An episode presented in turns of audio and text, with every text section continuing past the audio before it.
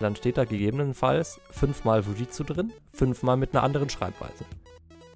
Jetzt habe ich sehr oft Daten in diesem Satz gesagt. Es wird auch noch so weitergehen. Die werden auch nicht die Jobs der Datenbankadministration wegnehmen. Worüber Lukas da gerade philosophiert und was weggenommen wird, das erfahrt ihr in der heutigen Folge über Datenbanken im Windig Podcast. Wir geben euch Definitionen, Insights und auch einen Ausblick in die Zukunft sowie eine kleine Diskussion darüber, was Datenbanken und Anwendungssysteme überhaupt ausmachen. Wenn ihr neue Folgen vom Windig Podcast mit neuen Themen haben wollt, dann schreibt uns gerne auf LinkedIn. Wir sind da jetzt auch als Windig Podcast. Wir nehmen gerne eure Vorschläge und euer Feedback für neue Folgen auf. Also schreibt uns eine Nachricht und jetzt viel Spaß bei der Folge. So, Lukas, ich habe es ja bestimmt schon mal erzählt, was meine Lieblingsvorlesung im Bachelor war. Und wer unser Lieblingsdozent ist, haben wir auch schon das eine oder andere Mal in diesem Podcast erwähnt. Und zwar Datenbanken und Datenbanksysteme bei Professor Rasch an der THI. Und dementsprechend als kleine Hommage von dem, was wir alles vergessen haben, über die Vorlesung und dem, was wir da alles gemacht haben, sprechen wir heute über Datenbanken und holen ein bisschen das Wissen aus der tiefen Bachelor-Schublade wieder raus und wollen heute in der Folge euch mal vier Themen näher bringen. Und zwar, was ist eigentlich so eine Datenbank? Was sind eigentlich Daten? Was ist SQL? Dann zum Zweiten, welche Formate von Datenbanken gibt es überhaupt und wie sind die aufgebaut oder wie werden die genutzt? Und der dritte Punkt ist dann auch ein bisschen eine Diskussion über Datenspeicherung und Datenbereitstellung. Vielleicht auch die Frage, was ist relevanter? Und am Ende noch einen kleinen Ausblick darüber, was sind denn die Zukunftstechnologien im Datenbankbereich beziehungsweise im Datenbankmanagement-Systembereich. Denn darum geht es vor allem, weil eine Datenbank im Grunde kann ja erstmal alles sein, was so da ist. So steigen wir heute in die Folge ein. Daten haben wir immer schon mal angesprochen. Du hast ja in deiner, deiner BI-Folge schon mal drüber geredet. Ich glaube, wir haben es auch schon irgendwann mal äh, gedroppt, diesen schönen Vergleich. Daten sind ja das Gold oder das Öl, das neue Gold oder das neue Öl. Ich habe mir versucht, so einen Vergleich für Datenbanken auch abzuleiten, aber was, was wäre das dann? Mir ist da nichts Sinnvolles eingefallen, ist dann der Öllaster oder das Auto der Zukunft. Das hat irgendwie nicht so einen schönen Vergleich gegeben. Datenbanken aber als, als zentrale Plattform, um überhaupt Informationen, um Wissen irgendwo erstmal abzuspeichern, um dann daraus eben für das Geschäft irgendwelchen Mehrwert zu generieren. Datenbanken sind also der Kern quasi oder der Nukleolus, wie ich, wie ein Professor von mir mal gesagt hat, von jedem Unternehmen und es gibt heutzutage kein Unternehmen mehr, was ohne Datenbanken und dementsprechend auch ohne Daten auskommt. Da hast du jetzt auch schon ein paar gute Begriffe angesprochen, und zwar Daten, Information, Wissen. Da gibt es eine sehr schöne Pyramide, die auch grundsätzlich jeder Datenbankvorlesung stattfindet, die ich auch jetzt schon sehr oft gesehen habe. Und zwar, woraus setzen sich Daten, Information und Wissen eigentlich zusammen? Daten ist die Menge an Zeichen, die mit einer bestimmten Syntax zu einer Aussage angeordnet werden. Das kann jetzt bei uns in der Sprache die Syntax eines Wortes sein. Wir haben ja die Buchstaben als Zeichen oder Zahlen als Zeichen. Und wenn die in einer gewissen Reihenfolge angeordnet werden, dann ergeben sich daraus Worte. Das sind dann die Daten. Aus den Daten, wenn wir diesen Daten noch Bedeutung, also Semantik, Aussagen hinzuweisen, dann erhalten wir Informationen. Das heißt, wenn wir ein Wort in einem bestimmten Kontext interpretieren, wie zum Beispiel das Wort Bank, ist ja ein Klassiker, sagt für sich alleine noch gar nicht so viel aus. Wenn wir jetzt aber sehen, dass Bank im Finanzsektor gemeint ist oder die Parkbank, dann haben wir da durch die Semantik, durch die Bedeutung an Informationen gewonnen, worüber wir reden. Und wenn wir diese Informationen, die wir haben, jetzt noch pragmatisch nutzen, das heißt mit unserem Gegenüber, unserer Gegenüber sprechen, dann mit einer gewissen Pragmatik die Information anwenden, dann generieren wir daraus Wissen. Und Daten sind das Öl, aber Wissen ist das, was uns den Mehrwert am Ende des Tages gibt und worauf, glaube ich, auch alle, vor allem mit dem BI-Thema, der Auswertung von Daten und den Möglichkeiten zur Nutzung von Daten schielen. Und das ist einer der zentralen Punkte, dass Daten von Haus aus ja erstmal nur Speicherplatz kosten. Aber wenn wir sie dann nutzen können in einem gewissen Umfeld, sie uns Informationen bereitstellen und Wissen generieren, dann können wir einen Mehrwert daraus generieren. Und um das Ganze zu sichern, also die Grundlage dafür sind dann Datenbanken und Datenbankmanagementsysteme. Die trockene De Definitionssache ist dann damit größtenteils schon weg. Was ist denn überhaupt eine Datenbank? Lese ich hier in unserem Pad gerade. Na, das war jetzt erstmal die Definition von Zeichen, Daten, Information und Wissen und wie sich die zusammensetzen. Da haben wir dann natürlich auch noch einen Link in den Show Notes, wie immer. Übrigens, Lukas, was ich gefunden habe, die Enzyklopädie der Wirtschaftsinformatik, die existiert so nicht mehr. Die heißt jetzt anders. Ähm, das finde ich sehr schade, weil da habe ich immer sehr gern recherchiert und die neue Seite, die holt mich jetzt noch nicht so ab. Ähm, wir können bestimmt zum aus. Ende der Folge. Ja, also irgendwie fand ich das andere vorher noch ganz cool. Also die frühere Datenbank, Enzyklopädie der Wirtschaftsinformatik, die hat mich schon ein bisschen mehr abgeholt als das, was jetzt da ist. So, Definitionen aus meiner Sicht haben wir noch lange nicht abgeschlossen. Jetzt kommen ja erstmal die Definitionen, die ich hier fürs Pad rausgesucht habe. Dann kannst du ja gerne mal anfangen mit unserem Favorite Book, wenn unsere Favorite digitale Quelle schon nicht ganz so verfügbar ist. Grundkurs Wirtschaftsinformatik. Das, das Buch ist gleich geblieben, genau. Was sagt der, der Grundkurs Wirtschaftsinformatik über Datenbanken? Eine Datenbank ist eine Sammlung von strukturierten, inhaltlich zusammenhängenden Daten und ein Datenbanksystem weitergespannt ist dann ein Datenbankmanagementsystem. Ganz bekannt ist da MySQL. Ähm, ein Datenbankmanagementsystem ist dann die Menge der Programme zum Aufbau, der Kontrolle und Änderung der wichtigsten Abfragen innerhalb der Datenbank. Das heißt, wenn ich eine Datenbank betreibe, habe ich ein Datenbankmanagementsystem wie beispielsweise MySQL, weil ich möchte ja auch irgendwo meine Daten abfragen beispielsweise. Ich speichere meine Daten in der Tabellenstruktur und möchte dann diese Tabellenstruktur irgendwie abfragen, um dann zu wissen, was steht denn in meiner Tabelle Mitarbeiter oder in meiner Tabelle Kunden. Und dazu muss dann natürlich die Tabellenstruktur aufgebaut werden mit den wichtigsten Attributen. Aber dann würde ich mal nochmal Stückchen aus dem äh, Kaninchenbau rausgehen, äh, an dich weitergeben, Tom. Datenbankdefinition Gabler sehe ich hier. Ja, Gabler ist auch immer noch gleich geblieben, da hat sich nichts geändert. Die haben nicht ihre Struktur geändert. Ich lese es einfach ganz kurz vor. Selbstständige, auf Dauer und flexiblen und sicheren Gebrauch ausgelegte Datenorganisationen, wobei das hier gehighlightet ist, äh, die Datenorganisationen, die sowohl eine Datenbasis als auch eine zugehörige Datenverwaltung, das Datenbankmanagementsystem, umfasst. Eine Datenbank dient dazu, eine große Menge von Daten strukturiert zu speichern und zu verwalten. Strukturiert hier schon mal vorgegriffen auf die Technologien, die wir später betrachten, ist einfach, dass ein definiertes Format vorhanden ist, in dem etwas abgelegt wird. Das muss jetzt keine relationale Struktur sein, das kann auch eine MongoDB-Struktur sein oder ähnliches, wo auch ähm, JSON-Strings abgelegt werden können oder Dateien abgelegt werden können, die dort verwaltet werden. Also das ist dann auch ein Datenbanksystem. Und jetzt zur Enzyklopädie der Wirtschaftsinformatik. Äh, die würde ich noch ganz kurz machen, Lukas, die Definition, weil die relativ ähnlich ist. Die neue Enzyklopädie sagt, Datenbanksysteme sind ein weit verbreitetes technisches Hilfsmittel zur effizienten, rechnergestützten Organisation, Speicherung, Manipulation, Integration und Verwaltung großer Datensammlungen. Aus meiner Sicht die zwei wichtigsten Keywörter, die hier drin sind, ist die Speicherung und Verwaltung der Daten und gegebenenfalls auch natürlich noch das Auslesen und Abrufen dieser großen Datensammlungen. Das fehlt mir ein bisschen in der Definition.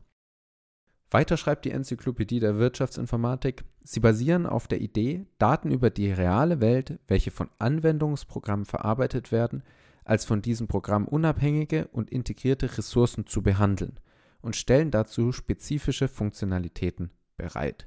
Zu den spezifischen Funktionalitäten kommen wir dann, wenn wir einen kurzen Ausflug in SQL machen, also in die Structured Query Language oder SQL, wie sie auch bei uns manchmal in Deutschland genannt wird von den diversen Informatikerinnen und Informatikern.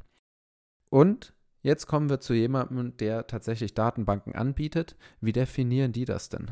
Da haben wir uns Oracle ausgesucht, einen der bekanntesten Datenbankhersteller. Und die definieren eine Datenbank als eine organisierte Sammlung von strukturierten Informationen oder Daten, die typischerweise elektronisch in einem Computersystem gespeichert sind. Weiter schreiben sie, dass eine Datenbank normalerweise von einem Datenbankverwaltungssystem, also dem Datenbankmanagementsystem, wie wir es oben schon genannt haben, gesteuert werden. Und zusammen werden Daten und Datenbankmanagementsystem sowie die verbundenen Anwendungen als Datenbanksystem bezeichnet. Jetzt vielleicht da ganz interessant, was sind das denn so für verbundene Anwendungen, die man da an so ein Datenbanksystem anbindet oder integriert? Das kann alles sein. Das kann dein ERP, dein CRM, deine Produktionsplanung sein. Es ist wirklich der fachliche Teil der Anwendung, wo die Anwender ihre Logik haben und ihre Anwendungsebene haben und darin dann die Funktionalität bereitgestellt wird, während in der Datenbank die Daten bereitgestellt werden. Das heißt, das eine verarbeitet und nutzt die Datenbank und das andere speichert die Daten weil Datenbank hier ja immer etwas verkürzt ist für die Summe, wie es jetzt zum Beispiel bei Oracle beschrieben wird, aus Daten- und Datenbankmanagementsystem. Das Datenbankmanagementsystem bietet auch die Schnittstellen und Möglichkeiten zum Auslesen von Daten. Das heißt, wenn eine Anwendung angeschlossen ist an ein Datenbankmanagementsystem, um Daten auszulesen, dann ist es auch Teil des Datenbanksystems, laut der Oracle-Definition. Ich persönlich finde jetzt nicht, dass eine Datenbank Teil beziehungsweise eine Anwendung Teil eines einer Datenbank ist und umgekehrt eine Datenbank, aber kann Teil einer Anwendung sein, wenn sie darin hardcoded hinterlegt ist. Zum Beispiel eine gute Trennung, die stattfindet zwischen Datenbank und Datenbankmanagementsystem, ist bei Websites. Nehmen wir eine einfache WordPress-Installation, da musst du immer noch den Schulterschluss zu deiner MySQL-Datenbank machen. Bei integrierteren Systemen musst du diesen Schulterschluss nicht machen, weil die Datenbank automatisch mit installiert wird. Da kümmerst du dich als installierende Person gar nicht mehr darum, dass du einen eigenen Datenbankserver aufsetzt, sondern das wird auch gleichzeitig im Anwendungssystem hinterlegt. Dann ist es für mich ein und dasselbe, aber es muss nicht ein und dasselbe System sein. Wobei man da jetzt nochmal kurz äh, eingrätschen, wobei man da jetzt sagen muss, wenn ich jetzt eine Anwendung habe, die Datenbank kann, sage ich mal, ohne Anwendung leben. Die Anwendung selber kann allerdings nicht ohne Datenbank leben, außer die Datenbank, die, die Anwendung ist in der Lage, die Daten selber zu speichern, ohne auf eine Datenbank zurückzugreifen. Das heißt, mir bringt ein ERP-System relativ wenig, wenn ich im Hintergrund nicht meine ganzen Produktions- und Maschinendaten etc. habe. Dann kann ich mir da zwar lustig meine Sachen zusammenklicken, aber meine Felder sind im Endeffekt leer, weil die sind in der Datenbank. Genau. Also Summa summarum kommen wir aufs Gleiche raus. Eine Anwendung kann die Datenbank beinhalten, aber eine Datenbank kann auch alleine dastehen. Das äh, widerspricht meiner Meinung nach ein bisschen der Oracle-Definition, weil die sagen ja, die verbundenen Anwendungen sind immer Teil des Datenbanksystems. Jetzt zweiter Punkt, nachdem wir die Definition abgehakt haben, ist natürlich, wie können denn diese Datenbanken genutzt werden? Und da gibt es vier grundlegende Sprachen, die in, unter der Structured Query Language zusammengefasst sind. Die Structured Query Language wurde von der amerikanischen Normierungsbehörde, also ANSI, vielleicht kennt ihr es von diesen ANSI Shortcodes für gewisse Zeichen, definiert und ist für alle, vor allem für alle relationalen Datenbanken und Datenbankmanagementsysteme verfügbar. Manche Anbieter haben ihre Eigenheiten, also wenn ihr mit Oracle arbeitet oder mit Microsoft SQL Server, dann haben die Commands, die ihr dort eingeben müsst, vielleicht ein bisschen Unterschied, aber grundsätzlich ist SQL relativ genau definiert und standardisiert. Jetzt gibt es da drin vier Sprachen. Das ist einmal die Transaction Control Language, besteht eigentlich aus zwei Commands, Commit und Rollback, wo die Transaktionen dann tatsächlich auf der Datenbank ausgeführt werden oder aber auch zurückgeholt werden können. Dann gibt es die Data Manipulation Language, DML. Damit könnt ihr die Daten verändern, die in der Datenbank sind und natürlich auch neue Daten schreiben oder löschen. Dann gibt es die Data Control Language. Das ist vor allem für Rechte auf der Datenbank und Zugriffsberechtigung auf der Datenbank vorhanden. Und dann gibt es die Data Definition Language, weil irgendwie muss das Format der Daten ja auch definiert sein. Das heißt, wie sieht meine Tabelle aus? Wie sieht meine Datenstruktur aus? Wie sieht mein JSON-String aus, der abgelegt werden kann? Irgendwie muss ja dieses Format auch vor allem in einer relationalen Datenbank dargelegt werden. In einer NoSQL-Datenbank oder in einer Datenbank ohne einem re relationalen Schema ist vielleicht die Data Definition Language nicht ganz so relevant, aber eine Data Manipulation Language oder eine Data Control Language wird es da auch geben. Und damit würde ich auch nach unserem kurzen Ausflug in SQL auf die Datenbank-Typen gehen. Da gibt es ja ganz viele relationale Datenbanken, habe ich schon angesprochen. Was haben wir denn noch, Lukas? Da haben wir, glaube ich, wird noch mal eine Ebene höher gehen. Ganz modernes Thema, ähm, in dem auch zumindest offiziell ich unterwegs bin. Das Thema Cloud oder On-Premise beziehungsweise lokal. Das würde ich davor nochmal schalten, bevor wir uns dann nochmal konkret die Datenbanktypen anschauen, wie relational ähm, oder nicht relational, jetzt nehme ich es mal voraus, haha. Ähm, es gibt ja, oder ganz groß natürlich jetzt das Thema Cloud Computing, dass ich meine Daten dezentral irgendwo liegen habe, beziehungsweise meine Datenbank irgendwo dezentral habe und in mein System integriere oder meine IT-Landschaft integriere. Teilweise betreibe ich vielleicht meine Cloud-Plattform selber, Häufig oder in den allermeisten Fällen sind Cloud-Plattformen aber outsourced an die großen drei, also AWS, die Amazon Web Services, die Microsoft Azure oder die Google Cloud. Oder um einen Deutschen zu nennen, Jonos hat mittlerweile auch eine Cloud, die relativ groß ist und auch relativ weit verbreitet ist im, im B2B-Geschäft. Ähm, das sind dann häufig die Provider, an die du Datenbank outsourcest. Warum sourced man out? Sourced man aus und äh, betreibt es nicht mehr lokal? Naja, das ist ja Daten, wie ich es am Anfang schon genannt habe, stellen den Kern dar und die Verwaltung, Speicherung, Manipulation, Integration, was wir alles oben gehört haben, das sind ja alles Aufgaben, die muss ich als Unternehmen natürlich auch aktiv verfolgen.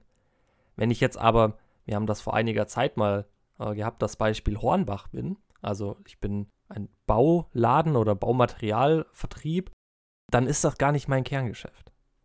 Und das heißt, es macht für mich vielleicht weniger Sinn, eine Mords-IT-Abteilung aufzubauen mit Datenbankadministration etc., weil davon habe ich nicht mehr, außer dass ich meine Daten selber halte. Das ist nicht mein Kerngeschäft, ich habe das Know-how dafür nicht wirklich im Unternehmen, das heißt, ich müsste das Know-how aufbauen, das kostet mich wieder. Also gebe ich es an den Provider nach draußen und integriere den in meine Landschaft. Auf der anderen Seite gibt es natürlich das nach wie vor das On-Premise-Thema, dass ich Daten bei mir lokal vor Ort halte. Das ist dann aus Provider-Sicht, also aus Sicht einer Microsoft oder einer Amazon, die halten das quasi immer lokal. Microsoft oder AWS werden wohl kaum ihre Sachen selber in die Cloud geben, sondern das ist dann die lokale oder On-Premise-Datenhaltung. Aber mittlerweile der Trend zum Outsourcen. Warum? Weil es einfach, ich nenne es jetzt mal ein Low-Value-Task ist. Also etwas, wo es einfach Unternehmen gibt, die spezialisierter sind, die es schneller, besser, kosteneffizienter liefern können. Deswegen gibt man es nach draußen und hält es nicht mehr selber. Gibt natürlich auch Gründe, das selber zu halten. Gerade sehr schützenswerte Daten wie Kundendaten macht es vielleicht Sinn, dass man diese Daten in-house hält. Also ich habe quasi dann einen hybriden Ansatz. Das ist ja das bekannteste Modell dann, dass ich meine Daten, die vielleicht weniger relevant sind, wie Maschinendaten, Produktionsdaten, die gebe ich irgendwo in eine Cloud. Sehr schützenswerte Daten, also Personaldaten häufig, behalte ich mir intern vor und dann habe ich so einen hybriden Ansatz, der eben Cloud und On-Premise vereint. So, das war der kleine Ausflug Richtung Cloud und äh, On-Premise. Hast du dazu noch was zu ergänzen? Nichts zu ergänzen. Dann würde ich noch weitergehen. Jetzt habe ich es schon vorweggenommen. Es gibt die relationalen Daten oder die relationalen Datenbanken. Es gibt aber auch nicht relationale Daten, die nennt man dann NoSQL. Also da darf ich dann an dich weitergeben. Ich habe die Definition gerade nicht im Kopf. Ich glaube, not only äh, SQL. Ja, es ist not only SQL, das heißt, die Abfragesprachen gehen nicht nur auf die klassischen SQL, SQL-Abfragen, sondern sind noch erweitert. Das heißt, nicht nur, aber auch. Genau, und welche ich jetzt auch noch kennengelernt habe, die habe ich jetzt durch den Master kennengelernt, das sind Time Series Datenbanken. Die waren mir davor so noch gar nicht bekannt. Time Series Datenbanken sind primär Datenbanken, die man verwendet, um Daten, die einen Zeitstempel oder Zeitreihen optimiert sind. Das sind in den häufigsten Fällen eben Sensordaten. Ich habe nämlich beispielsweise irgendeinen Temperatursensor, der schickt mir alle, alle Sekunde drei, vier Werte. Und äh, diese Daten muss ich ja trotzdem irgendwo speichern, weil ich möchte basierend auf den Daten irgendwelche Dashboards generieren und mir Auswertungen anzeigen, ob meine Maschine vielleicht heiß läuft oder zu kalt läuft. Und dafür gibt es eben ein eigenes Datenbankformat, das nennt sich Time Series Datenbanken und die sind für genau solche metrikbasierten Daten eben der Way to go, weil die darauf optimiert sind, diese Art von Daten, also diese Zeitreihen oder Zeitstempeldaten, möglichst effizient abzufragen. Und das ist was, was man in, im Studium auch nicht so wirklich mitbekommt. Aber SQL ist ja so das, was man eigentlich standardmäßig lernt. SQL ist eigentlich nur für strukturierte Daten, das heißt für Tabellen oder für Daten, die sehr viele Verknüpfungen, sehr viele Beziehungen haben. Das ist aber in der Praxis häufig gar nicht der Fall, dass ich da sehr viele verschiedene Beziehungen zwischen den Daten habe. Deswegen wäre es in vielen Unternehmen teilweise besser, NoSQL-Datenbank anzubieten oder NoSQL zu verwenden. Warum? Weil die Daten sowieso nicht so viele Beziehungen haben und dadurch deutlich schneller abgefragt werden können. Aber das ist jetzt nur mal ein kleiner Ausflug, äh, warum viele Unternehmen SQL verwenden, wobei sie eigentlich mit SQL schneller wären, weil die Daten gar nicht so abhängig voneinander sind. Man könnte auch objektorientierte Datenbanken nutzen, wenn man einfach sein Objekt ablegt. Wenn man das Objekt einmal standardisiert definiert hat, könnte man es in ein relationales Format gießen. Man kann aber auch objektorientierte Datenbanken dafür nutzen. Das ist ähnlich der objektorientierten Programmierung mit den Klassen, sodass man dann für ein gewisses Objekt eine Klasse oder ein Objekt definiert hat um diese auch abzulegen. Denn die NoSQL-Datenbanken bieten ja den Vorteil, dass man eben keine so feingranulare Struktur vorgeben muss, sondern man kann auch unstrukturierte Daten oder semi-strukturierte Daten ablegen. Da kann man dann auch auf JSON-Datenbanken verweisen, die immer populärer werden, wo JSON-Strings abgelegt werden. Wenn man die Oberkategorie des JSON-Modells kennt, dann kann man aus dem unteren Teil des JSON-Strings dann auslesen, welche Eigenschaften ein gewisses Objekt hat, das über diesen String abgelegt ist. Und das macht es natürlich für Unternehmen oder auch für gewisse Anwendungsfälle, vor allem in Web-Apps, sehr interessant, diese Datenbanken zu verwenden. Vor allem, wenn man jetzt große Data Mining oder Data Scraping Anwendungen baut und nicht vorher weiß, wie das Datenformat eines Objekts aussieht. Nehmen wir mal an, ein Unternehmen möchte für den deutschen Staat Angebote erstellen, dann gibt der Staat immer wieder seine Ausschreibungen heraus und diese haben immer mal wieder ein unterschiedliches Format. Mal ist ein Word angehängt, mal eine PDF, mal ist nichts angehängt und man weiß eben vorher nicht, welche Werte relevant sind. Und durch das Abspeichern der kompletten Angebote bzw. Ausschreibungen könnte man hier sich einen Vorteil verschaffen, wenn man nicht auf relationale Datenbanken setzt, sondern auf ein anderes Format, das es ermöglicht, auch unstrukturierte oder nur semi-strukturierte Daten abzulegen. Das ist sicherlich auch ein Trend, der vor allem im Mittelstand oder auch in Konzernen hoffentlich aus meiner Sicht hoffentlich und für uns zwei hoffentlich und für alle Wirtschaftsinformatikerinnen und Wirtschaftsinformatiker hoffentlich Einzug hält, weil das sichert erstens unsere Jobs und zweitens macht das Arbeiten mit Daten in einem semi-strukturierten Format signifikant einfacher. Wir müssen uns vorher nicht großen Kopf machen, wie unser Datenmodell aussieht. Wenn ich da vielleicht noch kurz was ergänzen kann, äh, weil ich da momentan äh, die ein oder andere Herausforderung äh, in meinem beruflichen Umfeld habe, Thema Web Services, also die Schnittstellen zwischen Maschinen oder wie kriege ich Daten von einer Maschine zur anderen, sind ja auch Web Services eigentlich dafür ausgelegt, Daten via XML oder JSON-Format übertragen zu können. Also ich habe bisher eigentlich nur Daten in einem JSON-Format über einen Web-Service übergeben und dann auch in eine Datenbank eingetragen, allerdings in eine SQL-Datenbank. Jetzt weiß ich nicht, ob ich mich da vielleicht ganz falsch tue oder ob ich das vielleicht ein bisschen falsch verstanden habe, aber für so eine Web-Service-Anbindung, das heißt, wenn ich Daten über einen Web-Service übergeben möchte und ich jetzt nicht wirklich die Struktur brauche, macht es vielleicht auch Sinn, die Daten in eine, in eine äh, NoSQL-Datenbank zu übergeben, die dann eben über JSON-Format deutlich einfacher die Daten in die Datenbank übertragen kann, weil ich eben nicht das JSON-Format oder den JSON-String dann in das jeweilige Datenformat, also die strukturierte Tabellenform übertragen muss und dann dieses Mapping machen muss. Ja, das hast du schon richtig erkannt. Genau so sollte es auch funktionieren. Ja. Dann gibt es noch zwei Formate, die jetzt ein bisschen übergreifend sind, die jetzt nichts mit der Struktur der Daten zu tun haben, sondern eher mit dem Zugriff auf die Daten. Das sind einmal Data Warehouses als zentrale Datenrepositories. Und das ist ein Datenbanktyp, der speziell für schnelle Abfragen und Analysen entwickelt wurde. Und dann gibt es noch die OLTP-Datenbank. Das sind auch Datenbanken, die sehr schnelle analytische Fähigkeiten haben und gleichzeitig für eine Vielzahl von Transaktionen durch mehrere Benutzer ausgelegt ist.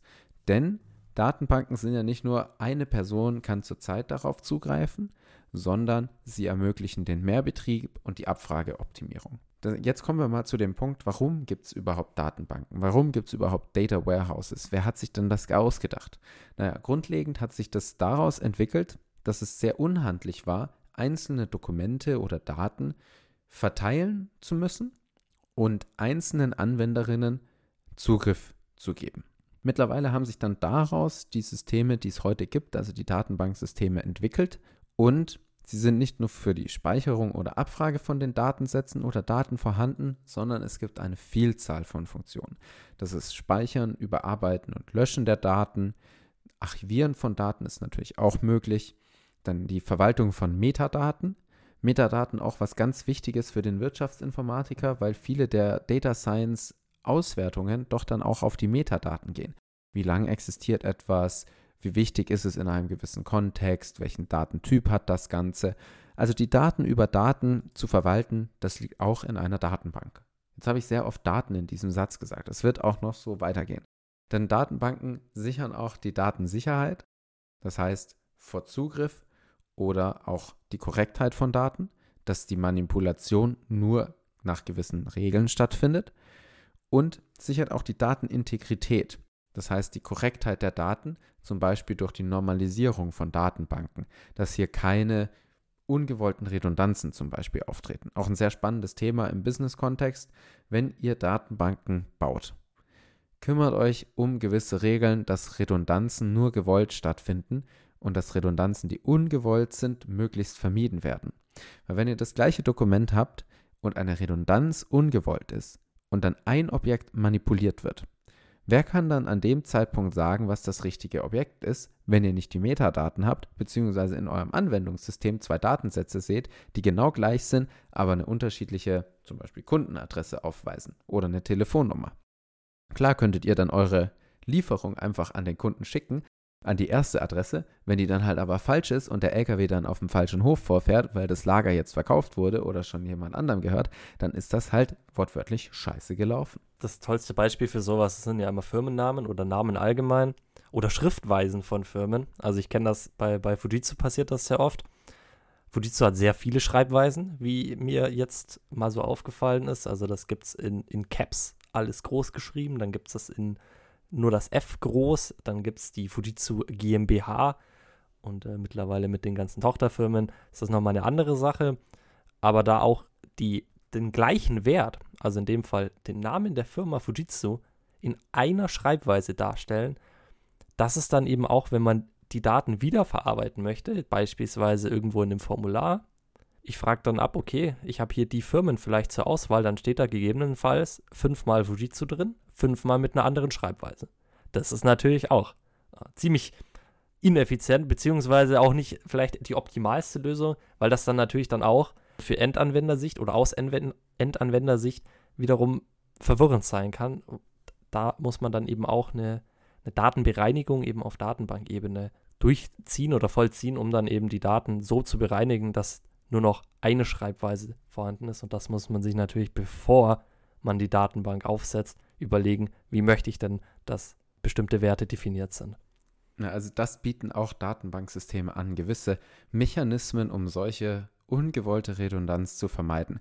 Natürlich gibt es dann aber auch noch die Super-User oder die Key-User, die das Ganze umgehen können und dann steht halt einfach Fujitsu und Fujitsu Technology Solutions in der Datenbank.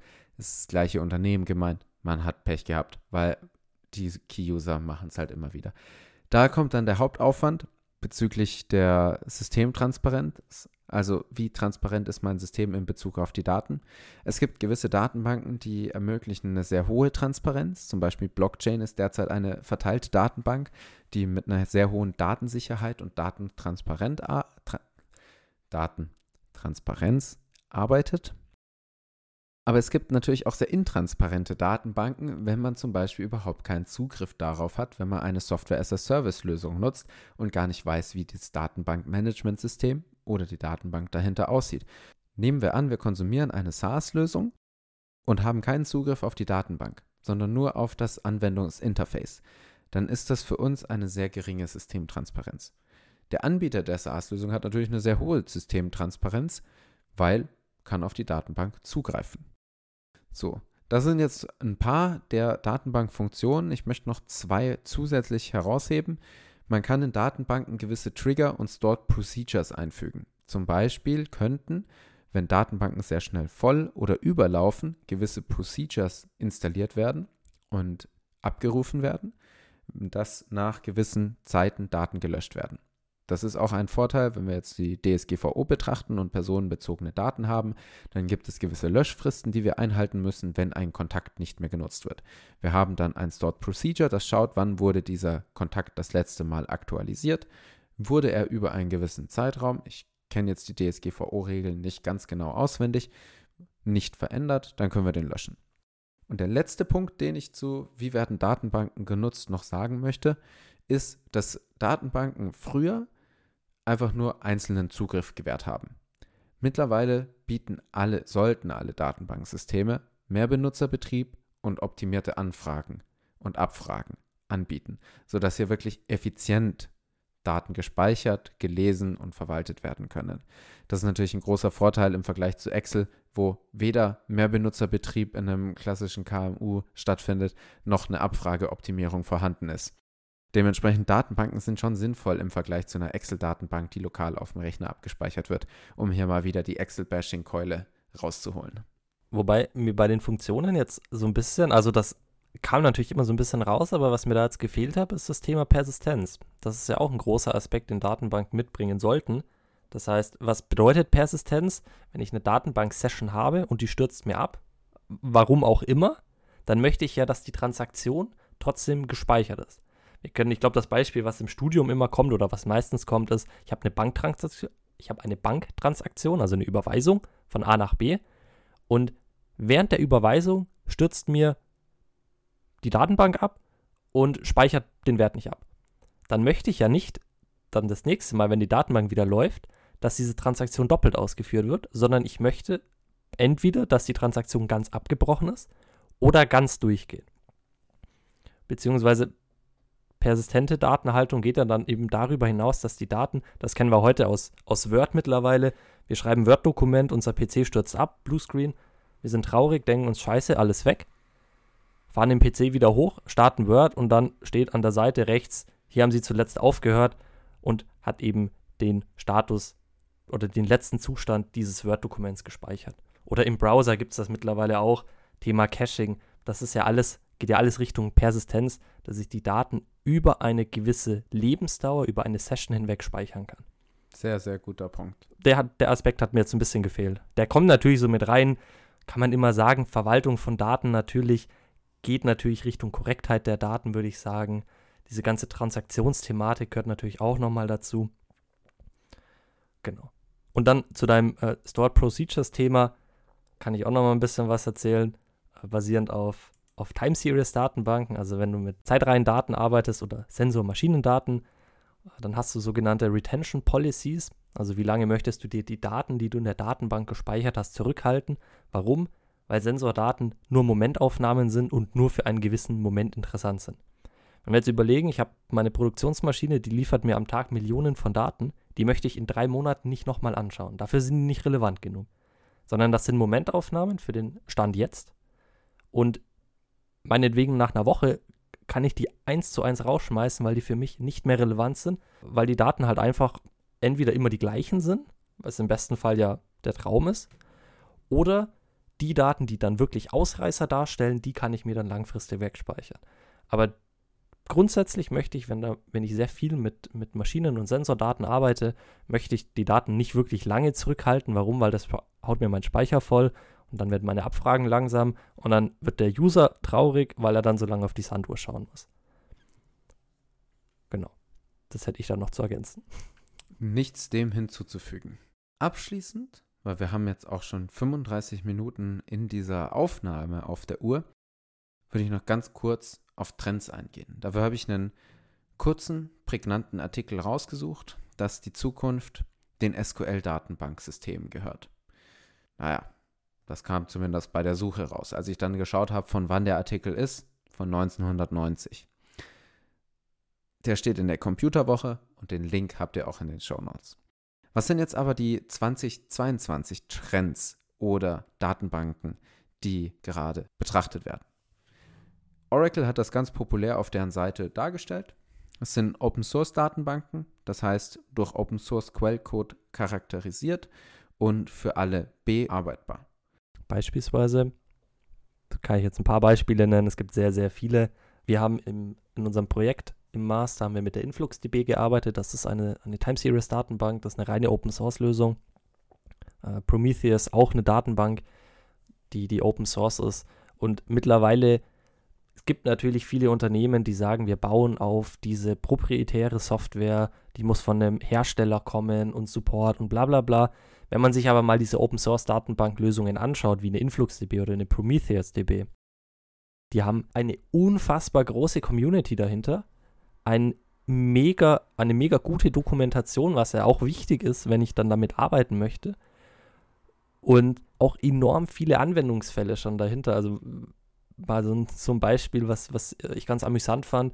Man kann sich da mehr oder weniger in diesem Open Source Framework von, von der InfluxDB eben ein, ein Dashboard, um seine Ingame CSGO-Stats zu visualisieren. Absolut nutzlos, aber es ist ein ganz nettes Gimmick und da steht eine Top-Anleitung, wie komme ich denn von, ich habe keine Ahnung, wie ich das mache, zu, ich kann meine, meine CSGO-Stats anzeigen lassen in dem Dashboard. Also die Community ist extrem groß bei Open Source Lösungen, gerade bei den bekannten Open Source Lösungen, wie jetzt InfluxDB oder Prometheus. Aber auch die Dokumentation ist sehr gut. Und auch die, das Angebot und die Weiterentwicklung von der Community ist auch sehr aktiv. Und das hast du halt, bei proprietärer Software darfst du halt dann dafür zahlen und dann darfst du da irgendwelche Changes aufmachen oder irgendwelche Tickets oder Incidents aufmachen und dann sagen, hey, bei mir läuft hier irgendwas nicht und äh, bitte änder das. Danke für die super Beispiele. Also nichts hinzuzufügen. Genau diesen Community-Gedanken kann man und sollte man ja unterstützen. Der bringt uns alle weiter. Und Open Source ist nicht böse. Das kriegt man, oder wenn man, wenn man im B2B-Geschäft unterwegs ist, da gibt es viele Unternehmen, die heute noch sagen, Open Source ist böse. Open Source ist nicht böse. Das ist super toll. Wir machen mal eine Folge über Open Source. Steht im Kalender für die nächsten Aufnahmen dann drin, wenn wir dann in 18 Wochen wieder eine neue Folge machen. Hoffentlich nicht. Ja, jetzt kommt dann erstmal Sommerpause und. Also, ihr seht schon. Wir, wir irgend, irgend noch eine Pause. Äh, zurück zum Thema. Ich habe noch drei Datenbanktypen mitgebracht. Das sind einmal multimodale Datenbanken. Die vereinen dann verschiedene Arten von Datenbankmodellen in einem einzigen Backend. Das heißt, es können verschiedene Datentypen verarbeitet werden. Dann Dokumenten- und JSON-Datenbanken. Da sind wir ja schon ein bisschen drauf eingegangen wo dann die Daten in zum Beispiel einem JSON-Format und nicht in Form von Zeilen und Spalten, klassisch relational, hinterlegt werden. Und was ich persönlich am ganz spannendsten finde, ist selbstverwaltende Datenbanken. Und hier ganz kurz, selbstverwaltende Datenbanken sind als der neueste und bahnbrechendste Datenbanktyp cloudbasiert und verwenden Machine Learning, um Datenbankoptimierung, Sicherheit, Datensicherung und Updates durchzuführen. Das heißt, wir brauchen kein Datenbankmanagementsystem mehr oder keine Datenbankadministratoren mehr, die sich darum kümmern. Und auch unsere Fujitsu-Namensproblematik könnte sich durch die selbstverwaltenden Datenbanken vielleicht lösen. Und das wäre natürlich auch ein ganz großer Punkt, die sehr spannend für Unternehmen sind. Und uns Wirtschaftsinformatikern und Informatikerinnen ist jetzt die Aufgabe zuteil, diese Technologien populär zu machen, dass der Wirtschaftsstandort, an dem wir jetzt gerade sind, an dem ihr gerade seid, gut weiterkommt und äh, sicher und gut in die Zukunft startet. selbstverwaltende Datenbanken, übrigens für die Leute, die gerne englische Begriffe suchen, Autonomous Databases und die werden auch nicht die Jobs der Datenbankadministration wegnehmen. Also es ist immer noch notwendig, dass ich irgendjemanden habe, der im Fehlerfall sich mit Datenbanken auskennt. Vielleicht wird das klassische Datenbankgeschäft sich ein bisschen ändern oder das klassische Datenbankadministrationsgeschäft. Aber autonome Datenbanken oder selbstverwaltende Datenbanken werden Datenbankadministratoren nicht obsolet machen. Die wirst du immer noch brauchen. Die haben aber vielleicht eine andere Aufgabe, aber die werden nicht obsolet. Die Angst möchte ich gleich mal nehmen. Sehr gutes Schlusswort. Also wir sind ja eher hier, um den Job des Wirtschaftsinformatikers, der Wirtschaftsinformatikerin schmackhaft zu machen und sehr viele Themenbereiche abzubilden. Ich hoffe, ihr habt jetzt heute mit der Folge einen sehr guten Eindruck und Einblick in das Thema Datenbanken bekommen. Wir haben, um nochmal zu den vier Themen zurückzukommen, mit Datenbanken, was sind Daten, was sind Informationen, was Wissen angefangen, haben dann Datenbanken erstmal definiert, sind über die Structured Query Language auf verschiedene Datenbanktypen gegangen, haben dann uns ein paar Anwendungsfälle für Datenbanken und auch eine kurze Diskussion zwischen Anwendungssystemen und Datenbanksystemen geliefert und sind jetzt zu einem kurzen Abschluss mit ein paar Trends bei Datenbank und Datenbanksystemen gelandet. Lukas hat mega gute Beispiele gebracht. Vielen Dank dafür, dass du heute dir die Zeit genommen hast. Ich hoffe, ihr hattet auch eine fantastische Folge über Datenbanken.